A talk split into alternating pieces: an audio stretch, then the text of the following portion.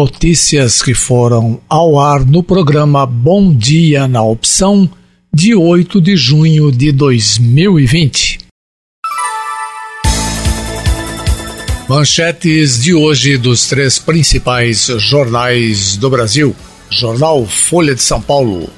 Milhares protestam contra Bolsonaro em meio à pandemia. Mesmo com o distanciamento social adotado no país para o controle da epidemia de Covid-19, milhares de pessoas foram às ruas ontem com o objetivo de protestar contra o governo Jair Bolsonaro. Realizados em várias cidades, os atos expuseram divergências entre movimentos pró-democracia e partidos de oposição. As manifestações também miraram o racismo no Brasil e nos Estados Unidos. Jornal O Estado de São Paulo. Com vários níveis de pandemia, Brasil pode ter crise mais longa. A falta de protocolo unificado de ações contra a Covid-19 criou um cenário de várias pandemias no Brasil. Com situação mais dramática no norte, a doença avança de forma diferente pelas diversas regiões e faz com que o Brasil tenha, ao mesmo tempo, números do Equador, o vizinho mais castigado pelo vírus, e de Portugal, um dos países menos afetados pelo vírus na Europa. No Amazonas, por exemplo, o número diário de casos novos já passa de 2 mil e há 1.121 contaminados e 52 óbitos por 100 mil habitantes. O quadro muda completamente no Paraná, onde casos diários não passam de 300 e a taxa é de 50,9 casos e 1,9 óbito por 100 mil habitantes. Jornal O Globo 20 capitais têm protestos contra racismo e Bolsonaro. Rio e São Paulo concentraram ontem as principais manifestações de rua que ocorreram ainda em Brasília e em outras capitais. Como em vários países nos últimos dez dias, a bandeira da igualdade racial predominou, mas esteve conjugada à defesa da democracia e a palavra de ordem contra o presidente Jair Bolsonaro. Ocorreram também atos pró-governo menores.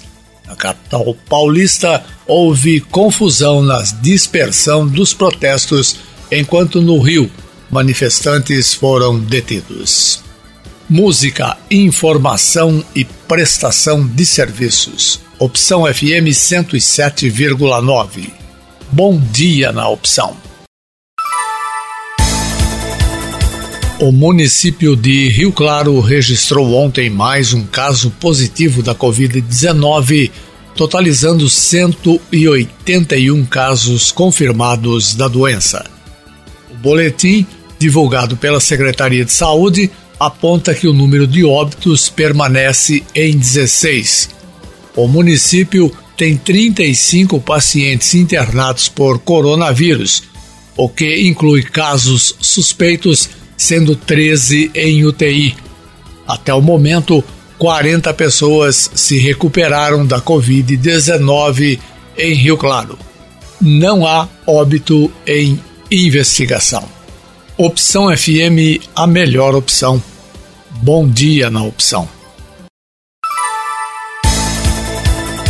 Crise derruba vendas de veículos e setor vive pior momento em quase 30 anos.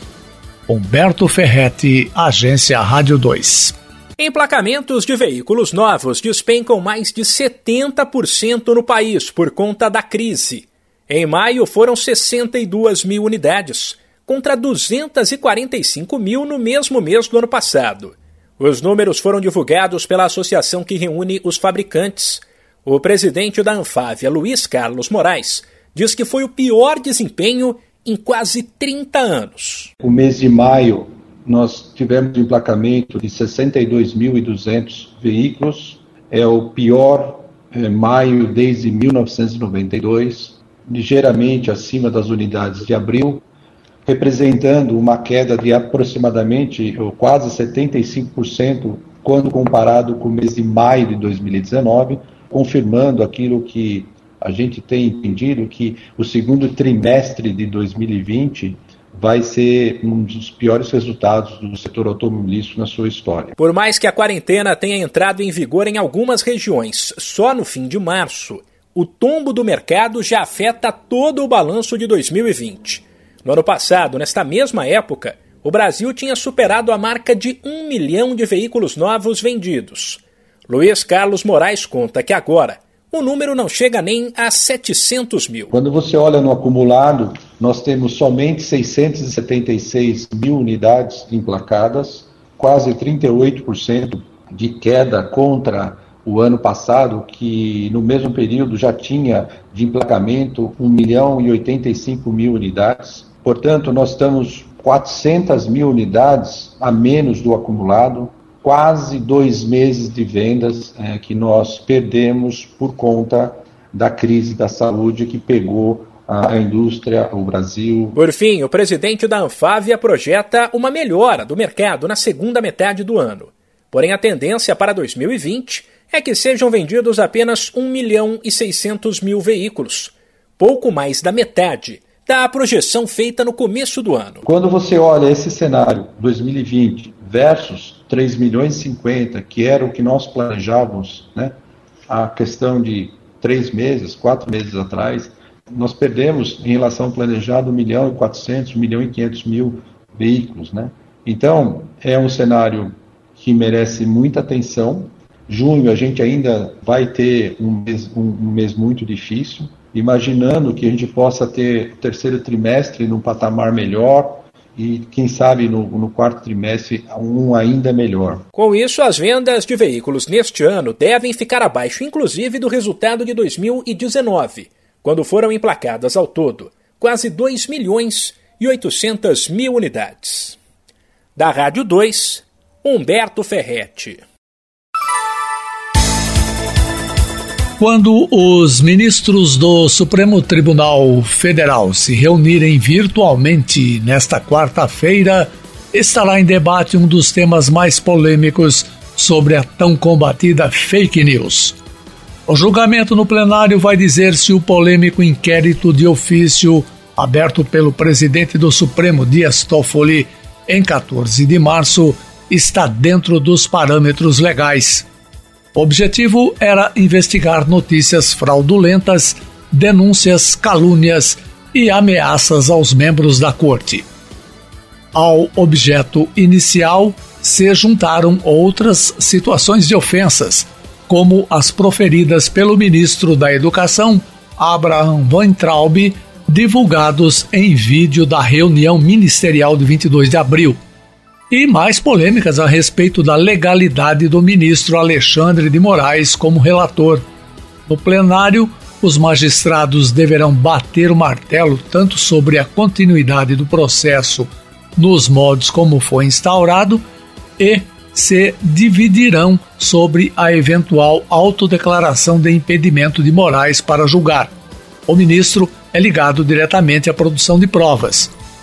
Mais ainda, a árdua missão do Supremo será o enfrentamento com a Procuradoria-Geral da República, que pede o fatiamento do inquérito, para separar casos que envolvam autoridades com prerrogativa de foro privilegiado. A medida pode beneficiar o ministro da Educação, Abraham Weintraub, que também foi parar no inquérito pelas declarações de que, abre aspas, botava esses vagabundos todos na cadeia, começando no STF. Fecha aspas. Opção FM, a melhor opção. Bom dia na opção. Um estudo recém-divulgado revelou que o Brasil desperdiçou quase 40% de toda a água potável tratada no país em 2018. Segundo o Instituto Trata Brasil, responsável pelo estudo, foi o terceiro ano seguido de aumento nas perdas. O levantamento revela que em 2015, 36,7% da água potável produzida no Brasil foi perdida durante a distribuição. Já em 2018, o índice atingiu 38,5. Em outras palavras, significa que de cada 100 litros de água tratada, 38,5 se perderam em 2018 por problemas como vazamento nas redes, fraudes e ligações clandestinas. Ainda segundo o Instituto Trata Brasil, o índice representa perdas na casa de 6 bilhões e meio de metros cúbicos de água. Ou, para você ter uma noção melhor, 7.100 piscinas olímpicas cheias de água desperdiçadas diariamente. Financeiramente falando, o desperdício de água tratada em 2018 significou perdas acima dos 12 bilhões de reais que também, segundo o Instituto, é uma quantidade equivalente ao total de recursos investidos em água e esgoto no Brasil naquele ano. O estudo também comparou a situação do Brasil com o nível de perdas internacionais e constatou que o Brasil se encontra distante dos países mais desenvolvidos que possuem níveis de perdas inferiores a 20%. Como curiosidade, o país que mais desperdiça água tratada é Honduras. A nação tem perdas na casa dos 55%. Também tem índices acima do Brasil, Uruguai, Colômbia, Costa Rica, Argentina, Congo e Noruega. Já na ponta de baixo do ranking mundial, como nações que menos desperdiçam água potável, está a Dinamarca, com índice de 7%. Austrália e Estados Unidos completam a lista dos países com menos perdas. Opção FM 107,9, a melhor opção. Bom dia na opção. Máscara de proteção com três camadas de tecido é a melhor forma de se prevenir da Covid-19 em locais onde não é possível manter distância de um metro entre as pessoas, como no transporte público. A recomendação veio da Organização Mundial de Saúde, que destaca a melhor eficácia quando o acessório leva tecidos diferentes. O ideal é que a camada externa seja de um tecido impermeável, como poliéster. A parte de dentro, que fica colada no rosto, deve ter um material absorvente como algodão e a camada interna de tecido que funcione como filtro. Não é necessário ser comprado em lojas e tem o mesmo efeito quando confeccionado em casa. A OMS atualizou as orientações sobre o uso da máscara quando as pessoas estão em ambiente público, num momento em que diversos países começam a relaxar as medidas de distanciamento social e reforçou que as medidas de higiene, como lavar as mãos com água e sabão e o uso de álcool em gel, completam as ações necessárias para se proteger. Opção FM 107,9. Bom dia na opção. Custo de vida da população de baixa renda diminui em maio, os preços caíram em média 0,3%. A pesquisa feita pela Fundação Getúlio Vargas leva em conta os produtos e serviços essenciais e mais consumidos por quem ganha até duas vezes e meia o valor do salário mínimo. Apesar da queda, no geral, os alimentos foram um problema para os mais pobres. Isso porque o preço médio disparou 0,67% com destaque negativo para cebola, batata e feijão, com altas entre 11% e 34%.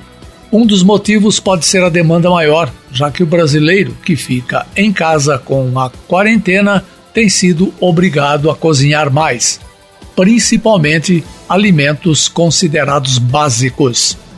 Também houve alta de preços nos setores de saúde e comunicação.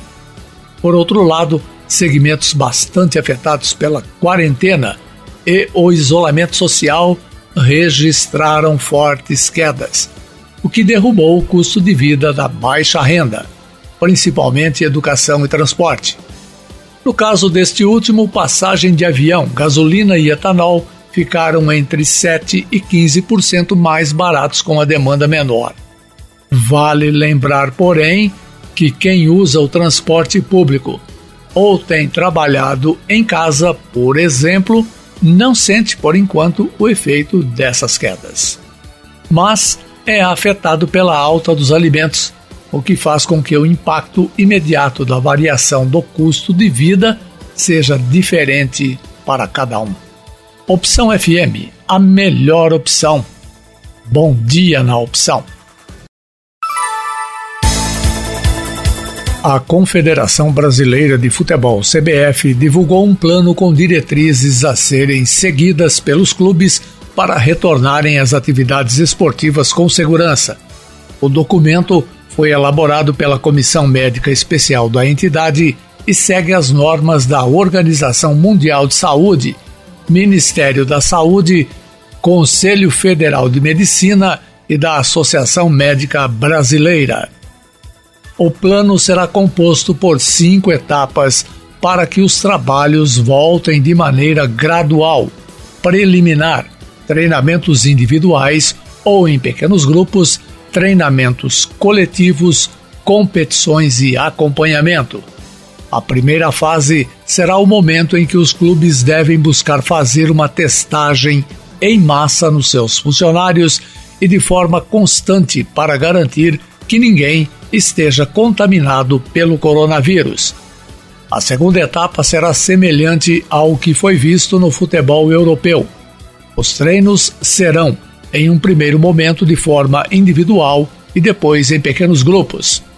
O terceiro momento de treinos coletivos deverão ser precedidos por um treinamento físico, por não haver previsão para o retorno das atividades profissionais Nesta fase, algumas medidas das etapas anteriores, como os testes e medidas de segurança sanitária, devem continuar sendo realizados. A quarta fase não prevê datas para o retorno das competições organizadas pela CBF. No entanto, a cartilha diz que o calendário pode passar por ajustes por conta da pandemia. Apesar das competições nacionais não terem retorno confirmado, as federações estaduais estão planejando para que seus torneios voltem. A última etapa diz que o ajuste das partidas em novas datas tenha que ser flexível, pois a tabela de jogos pode sofrer com remarcações e alterações em seu cronograma.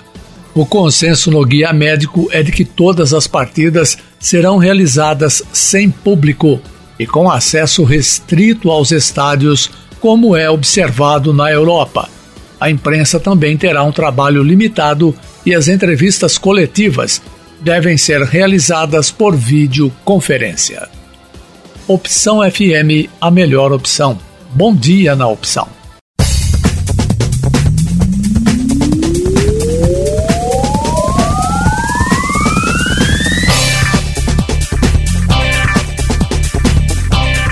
11 horas e 20 minutos eu vou encerrando minha participação na programação desta manhã de segunda-feira na Opção FM.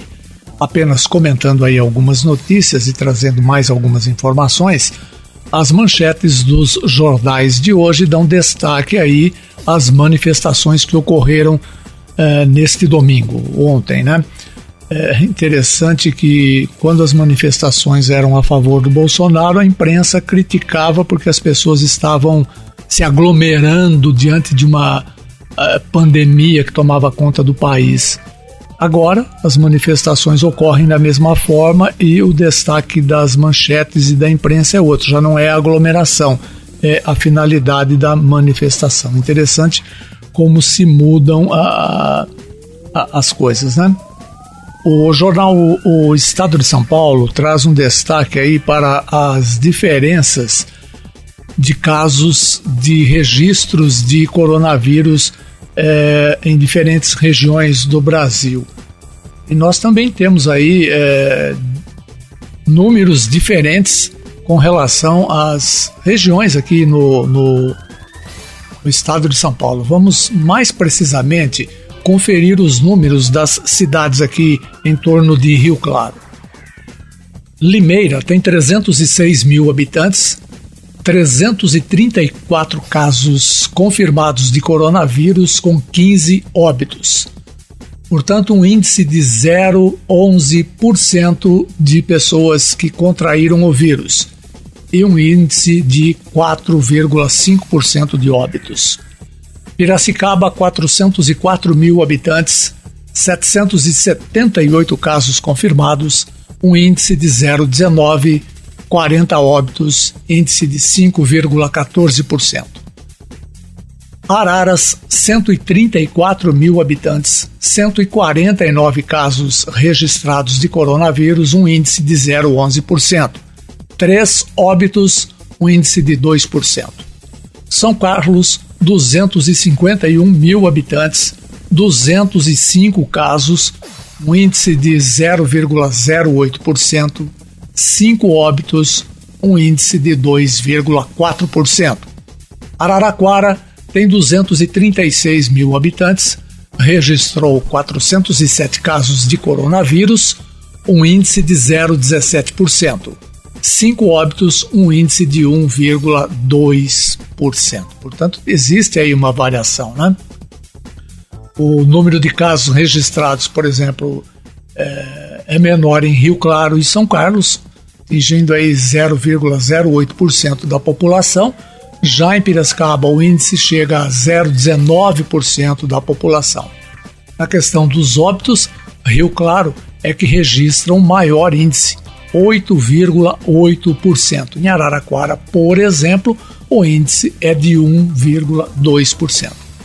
Mas existe aí uh, números que estão totalmente é, em desconformidade com os números informados pelos boletins da Secretaria Municipal de Saúde de Rio Claro. Rio Claro, é, em seus boletins, divulgou que 185 casos foram descartados. 185 casos. Agora, Araras, com 134 mil habitantes, uma população menor que a cidade de Rio Claro, descartou mil 496 casos. São Carlos descartou 1.077 casos. Piracicaba descartou 1.840 casos. E Limeira descartou 745 casos. A Prefeitura de Araraquara não informa a quantidade de casos descartados mas o número é bem menor, né? Nós estamos aí com 10% do que foi registrado, por exemplo, em Piracicaba. O que é que está acontecendo? O Rio Claro está realizando é, quantidade menor de testes ou menos pessoas estão procurando as unidades de saúde com os sintomas da, da, do coronavírus ou talvez sintomas aí de gripe, né? Algumas cidades têm informado, inclusive, o caso de pessoas que é, têm gripe viral, que é diferente do coronavírus, né, que também é um índice muito alto. Mais um detalhe com relação ao coronavírus: agora todo mundo está usando máscara, nós também informamos aí na programação de hoje a necessidade da, do uso de máscara e que ela pode ser confeccionada em casa. Então é interessante que no início da pandemia, quando alguém falou em usar essas máscaras, é, os especialistas, né, os especialistas que orientaram os governos estaduais, esses mesmos especialistas falavam que as máscaras feitas em casa não valiam e que não era para usar máscara, era para deixar as máscaras para serem usadas nos hospitais. Vocês se lembram disso, né? Certo? Agora pode usar a máscara, os especialistas agora uh, pode usar a máscara. Eu acho que a máscara ela era eficiente desde o início, tá? É, aliás, eu não entendo por que, que fizemos uma quarentena quando tínhamos aqui em Rio Claro, por exemplo, um único caso.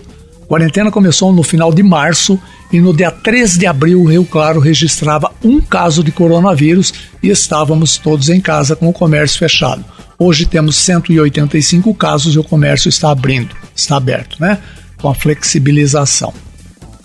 Fica meio difícil de entender. Aliás, comércio não pode ter mais do que 20% das pessoas dentro da, da loja. Em compensação, na rua, na calçada, uma fila enorme com uma aglomeração incrível. Né? E esse negócio de distanciamento de um metro, esquece, porque não está valendo. Ou as pessoas não estão respeitando. O Supremo Tribunal Federal, também informamos aqui, o Supremo Tribunal Federal a, esta semana vai fazer aí o julgamento da questão da, das fake news. Gente, fake news existe desde que o mundo é mundo. É, Jesus Cristo foi crucificado por uma fake news. Espalharam uma notícia falsa aí de que ele queria ser rei. É isso. Claro que teologicamente não é isso, mas é, é uma fake news. Antigamente a gente chamava de fofoca, né? As, as pessoas faziam fofoca. Hoje é um nome um pouquinho mais chique, assim, fake news. Um bom dia para você. Eu volto amanhã a partir das nove da manhã.